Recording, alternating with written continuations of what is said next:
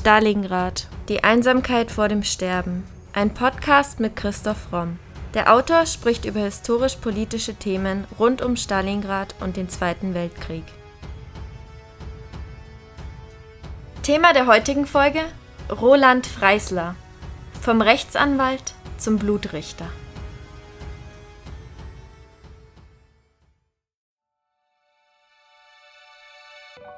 Roland Freisler, der Hinrichter, der Tausende durch das Fallbeil oder den Strang sterben ließ, war bekannt für seine Hasstiraden gegenüber den Angeklagten. So soll er 1944 zu einem der Angeklagten vom 20. Juli gesagt haben: Morde? Sie sind ja ein schäbiger Lump. Der ehemalige Kommunist Roland Freisler war akademisch sehr erfolgreich und formal intelligent. Doch schon 1925 wandelt er seine Einstellungen und tritt der NSDAP bei. Seine Geschichte erzählen wir in der heutigen Podcast-Folge. Roland Freisler wird am 30. Oktober 1893 in Celle geboren. Sein Vater Julius kommt aus Klantendorf, ist Diplomingenieur und an einer Hochschule tätig. Seine Mutter Charlotte Schwertfeger ist als Hausfrau tätig. Roland Freisler hat einen Bruder, der zwei Jahre später geboren wurde. Aus Freislers Zeugnissen geht hervor, dass er sich als Schüler stets tadellos und ehrgeizig verhalten hat und auch gern debattierte. Er besteht das Abitur als Klassenbester. Man vermutet, dass er so eine Art Strebertyp war. Nach seinem erfolgreichen Schulabschluss beginnt Freisler 1912 sein Jurastudium an der Universität Jena. Als zwei Jahre später der Erste Weltkrieg ausbricht, meldet er sich wie viele andere freiwillig. Er dient als Fahnenjunker beim 1. Oberelsässischen Infanterieregiment und erhält wegen seiner Dienste an der Front das Eiserne Kreuz. Er gerät in Gefangenschaft und im sibirischen Gefangenenlager eignet er sich Russisch an und setzt sich mit dem Marxismus auseinander. Er schließt sich den Bolschewiken an und wird zum Lagerkommissar befördert in Russland. Nach Kriegsende bleibt Freisler noch ein Jahr länger in Russland, bevor er 1920 nach Jena zurückkehrt und sein Jurastudium fortsetzt. In dieser Zeit wendet er sich vom Kommunismus ab und kommt in Kontakt zu nationalistischen Gruppierungen. Und das ist vielleicht ganz interessant, weil das bei ihm ist wie bei vielen anderen aus dieser Zeit, dass sie entweder radikal links sind oder radikal rechts und was eben die Rechten von den Linken hauptsächlich unterscheidet, ist eben unter anderem der Nationalismus beziehungsweise bei den Linken eben der Internationalismus. Das ist also eine Trennungslinie, die man immer wieder findet. Trotzdem bleibt auch später seine Zeit im kommunistischen Russland ein Makel, der Freisler während seiner NS-Karriere stets anhaftet und ihn da wohl auch teilweise behindert. 1924 promoviert er und erhält ein Summa cum laude für seine Doktorarbeit. Große Teile seiner Kindheit verbringt Freisler in Kassel und deshalb kehrt er nach seinem Studium dorthin zurück, um gemeinsam mit seinem Bruder Oswald der ebenfalls Jurist ist, eine Anwaltskanzlei zu eröffnen. Freisler ist dabei für das Straf- und sein Bruder für das Zivilrecht zuständig. Ein Jahr später tritt Freisler der NSDAP bei und vertritt fortan als Verteidiger straffällig gewordene Angehörige der Partei. Nebenbei verteilt er Flugblätter auf den Straßen und im Gericht. Zu dieser Zeit baut er eine freundschaftliche Beziehung zu Hitlers Rechtsanwalt Hans Frank auf. Zwischen 1924 und 1935 reist Freisler dann beruflich immer wieder nach Leipzig und steht dort einige Male als Anwalt vor dem Ehrengerichtshof. Dabei beleidigt und bedroht er bei fast jedem Prozess Opfer, Kollegen oder Richter. Dennoch wird ihm seine Anwaltslizenz nicht entzogen. Am 24. März 1928 nimmt Freisler Marion Russegger zu seiner Frau und wird für die NSDAP Stadtverordneter in Kassel. Vier Jahre später, 32, kandidiert er für das preußische Abgeordnetenhaus und er beginnt seine politische Karriere in Berlin, die 1942 ins Präsidentenamt des Reichsgerichtshofes mündet. Nach der Machtübernahme 1933 wird Freisler im Februar zum Leiter der Personalabteilung im preußischen Justizministerium ernannt. Noch bevor die gesetzliche Grundlage dafür geschaffen ist, führt Freisler in diesem Amt eine Säuberung der Justiz und der Anwaltschaft durch. Nach den Reichstagswahlen vom 5. März 1933 wird Freisler Abgeordneter für die NSDAP. Danach erfolgt die Berufung zum preußischen Staatsrat. Er steigt also Stück für Stück weiter auf. Im Oktober wird Freisler Mitglied der Akademie für deutsches Recht und übernimmt dort die Leitung der Strafrechtsabteilung.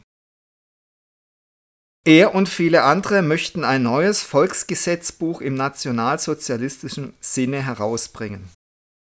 Und das heißt, dass man eben in Zukunft viel mehr auf das sogenannte gesunde Volksempfinden setzen will, also Recht nicht mehr nach Rationalität, sondern eben nach Gefühl und Empfinden formulieren will. Und als Vorwand für diese neuen Gesetze zählt eben immer das sogenannte gesunde Volksempfinden. Aufgrund des Reichsgesetzes vom 11. Juli 1934 wird die Akademie für deutsches Recht zu einer öffentlichen Körperschaft mit Sitz in München.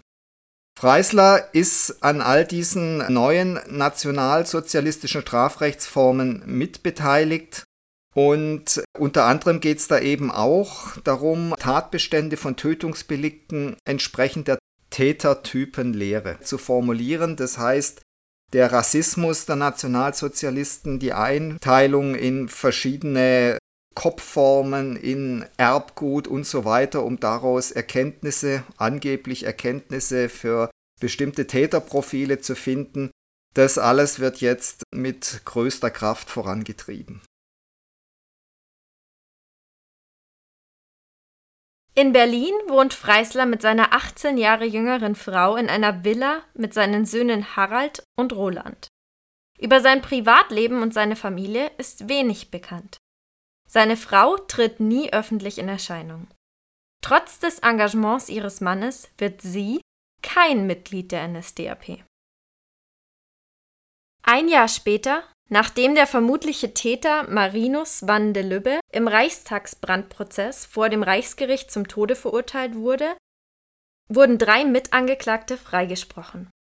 Daraufhin beschloss Hitler, die Verhandlung politischer Straftaten der Justiz zu entziehen.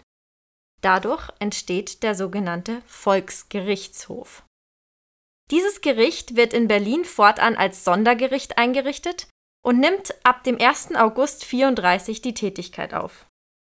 Aufgabe des Volksgerichtshofs war zu Beginn noch die Aburteilung von Landes- und Hochverrat, später wurde seine Zuständigkeit aber auf weitere Delikte erweitert. Hitler ernennt die Richter für diesen Gerichtshof persönlich, und es wird nur jemand zum Richter berufen, der als zuverlässig im nationalsozialistischen Sinne gilt. 1938 geht Freisler noch einen Schritt weiter.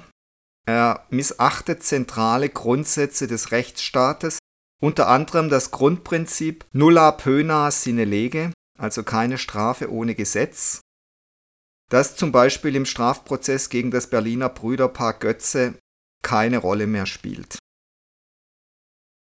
Ab 1940 treffen sich regelmäßig Mitglieder des nationalsozialistischen Widerstandes in Kreisau.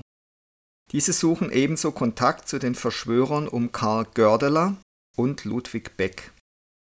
Aufgrund des gescheiterten Attentats vom 20. Juli 1944 verurteilt Freisler viele der Anhänger dieses Kreisauer Kreises im Berliner Volksgerichtshof zum Tode. Er selbst wird 1942 zum Volksgerichtshof berufen, davor ist er im Justizministerium tätig. Er vertritt bei der Wannsee-Konferenz die Funktion eines Staatssekretärs. Bei dieser Konferenz kommen am 20. Januar 1942 50 hochrangige Vertreter der nationalsozialistischen Reichsregierung und SS-Behörden zusammen unter der Leitung von Reinhard Heydrich, um die Endlösung der Judenfrage zu organisieren. Am 20. August 1942 wird Freisler zum Präsidenten des Volksgerichtshofs ernannt. Freislers Prozesse sind gekennzeichnet durch eine ausgeprägte Voreingenommenheit im Sinne des NS-Staates und dessen Ideologie. In seinen Verhandlungen erniedrigt er seine Angeklagten verbal und nonverbal, hört ihnen nicht zu, unterbricht sie und brüllt sie auch an. Wegen seiner lautstarken Verhandlungsführung ist es sogar für die Tontechniker schwierig, Antworten von den Angeklagten aufzunehmen. Freisler schreit teilweise derart, dass die Empfindlichkeit der Mikrofone auf ein entsprechend geringeres Niveau eingestellt werden muss. Freislers Prozessführung entspricht in keiner Art und Weise der Prozessordnung und dem Verhaltenskodex für Richter und ist deshalb eine schwere Form der Rechtsbeugung. Freisler will so urteilen, wie, Zitat, der Führer selbst den Fall beurteilen würde. Er sagte außerdem, jeder soll wissen, dass wenn er die Hand zum Schlag erhebt, der sichere Tod sein Los ist. Besonders viele Todesurteile werden von Freislers Senat verhangen. Circa 90 Prozent aller Verfahren enden mit einer oft schon vor Prozessbeginn feststehenden Todesstrafe oder mit einer lebenslangen Haft. Zwischen 42 und 45 werden mehr als 5000 Todesurteile verteilt, davon 2600 durch den von Freisler geführten ersten Senat des Gerichtes.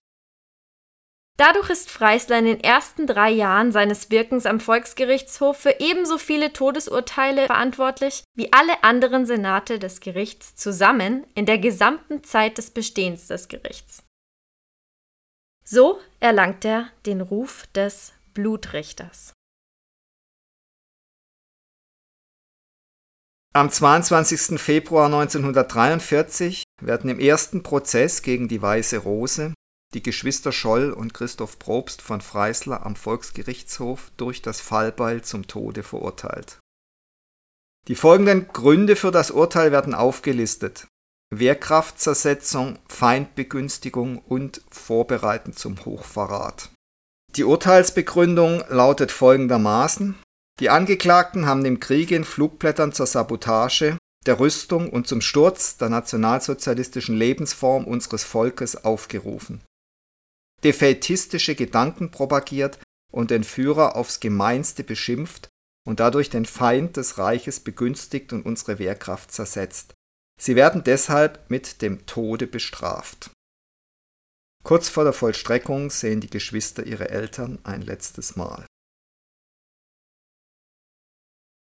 Im zweiten Prozess gegen die restlichen Mitglieder der Weißen Rose im April 1943 schreit Freisler zu Beginn des Gerichtsverfahrens den Angeklagten entgegen, dass der Nationalsozialismus gegen solche Verräter kein Strafgesetzbuch benötige.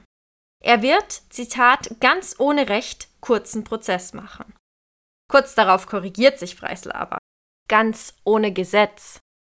Als der Beisitzer Freislers ihm dennoch wortlos das Strafgesetzbuch reicht, schleudert Freisler es augenblicklich in Richtung der Anklagebank.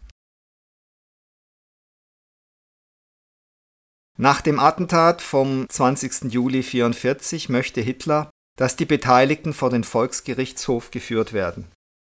Ihm geht es primär darum, dass den Verschwörern, Zitat Hitler, keine Zeit zu langen Reden gelassen wird. Hitler sagt, der Freisler wird das schon machen, das ist unser Wyszynski. In einem Schauprozess werden die Männer des Widerstands vor dem Volksgerichtshof einzeln vorgeführt und des Hochverrats bezichtigt. Hitler will die Verräter, Zitat, wie Schlachtvieh aufgehängt sehen. Es folgt ein kurzes Audio über die Urteilsverkündung bei den Hitler-Attentätern vom 20. Juli 1944.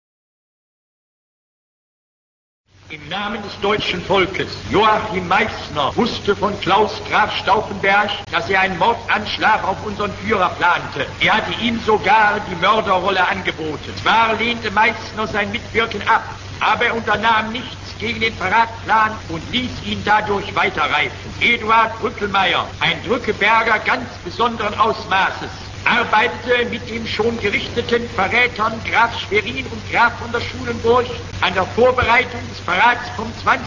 Juli mit.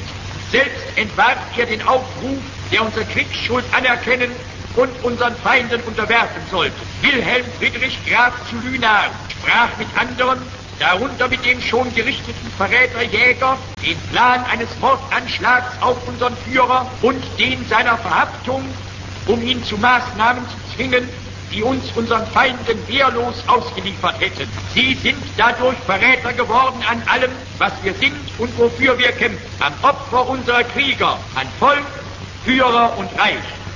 Sie sind für immer ehrlos und werden mit dem Tode bestraft. Ihr Vermögen verfällt dem Reich.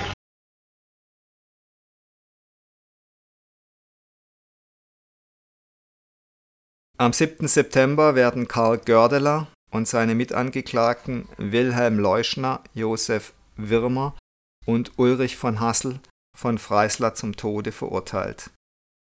Wäre das Stauffenberg-Attentat gegen Hitler erfolgreich gewesen, hätte Gördeler der neue Reichskanzler werden sollen. Nach dem Urteil wird Gördeler weitere fünf Monate von der Gestapo gefangen gehalten und verhört. Erst am 2.2.45 wird er auf Drängen des Reichsjustizministers in Berlin-Plötzensee hingerichtet. Über die Verurteilung einer Dissidentin, Margot von Schade, die den Nationalsozialismus diffamiert haben soll, heißt es folgendermaßen. Freitag, 17. November 1944. Ein Kastenwagen bringt Margot von Schade gegen 10 Uhr morgens zum Volksgerichtshof. Ein großer Saal, die Wände kalkweiß. Vor dem Richtertisch die Stühle für die Angeklagten. An der Stirnseite des Saales, unübersehbar, von der Decke bis zum Boden eine blutrote Hakenkreuzfahne. Die Tür an der Seite des Richtertisches geht auf. Das Gericht tritt ein. Vorneweg ihr Vorsitzender, Roland Freisler. Margot schaut ihm direkt ins Gesicht. Ihre Blicke treffen sich für einen Augenblick. Er schaut auf seine Armbanduhr. Die Verhandlung beginnt. Angeklagte Schade! Aufstehen! Freislers schneidende Stimme ist unüberhörbar. Punkt für Punkt liest er die Anklagepunkte vor. Nein, er liest nicht. Es erhebt sich ein einziges Gebrüll. Wegen Wehrkraftersetzung Feindbegünstigung, defaitistischer Äußerung und Landesverrat verurteile ich Sie zum Tode. Margot von Schade, die später Margot Distel heißt, überlebt allerdings, da aufgrund des russischen Vormarsches die Hinrichtung nicht mehr vollstreckt wurde.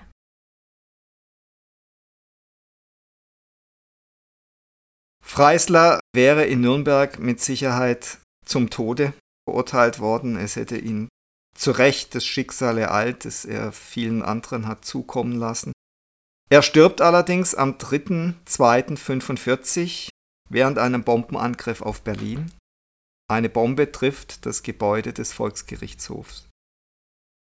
Zu den genauen Umständen seines Todes gibt es widersprüchliche Darstellungen. Laut den überwiegenden Darstellungen in der Fachliteratur stirbt Freisler als er auf dem Weg in den Luftschutzkeller des Volksgerichtshofs von einem Bombensplitter getroffen wird. Freisler wird auf dem Berliner Waldfriedhof Dahlem beigesetzt. Er ist bis heute Sinnbild für einen furchtbaren Juristen, für jemand, der das Recht und das Gesetz auf die allerschlimmste Art missbraucht hat.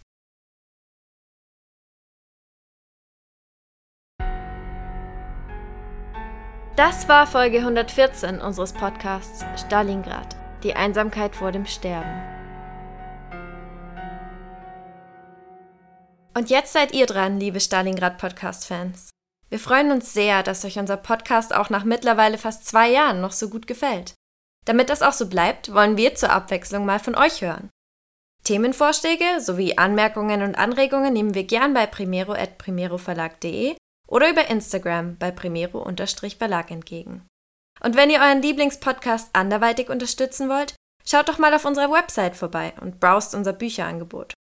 Wenn euch der Historienroman Stalingrad, die Einsamkeit vor dem Sterben gefällt, findet ihr bestimmt auch den Wirtschaftsthriller Die Macht des Geldes oder die Anglergroteske Amoklauf im Paradies ganz interessant. Alternativ freuen wir uns auch immer über kleine Spenden via PayPal. Den Link dazu findet ihr in der Podcast-Beschreibung und auf unserer Website. Aber in jedem Fall, vielen Dank, dass ihr so treu und interessiert unseren Stalingrad-Podcast hört. Wir hoffen, ihr bleibt uns noch über viele weitere Folgen erhalten.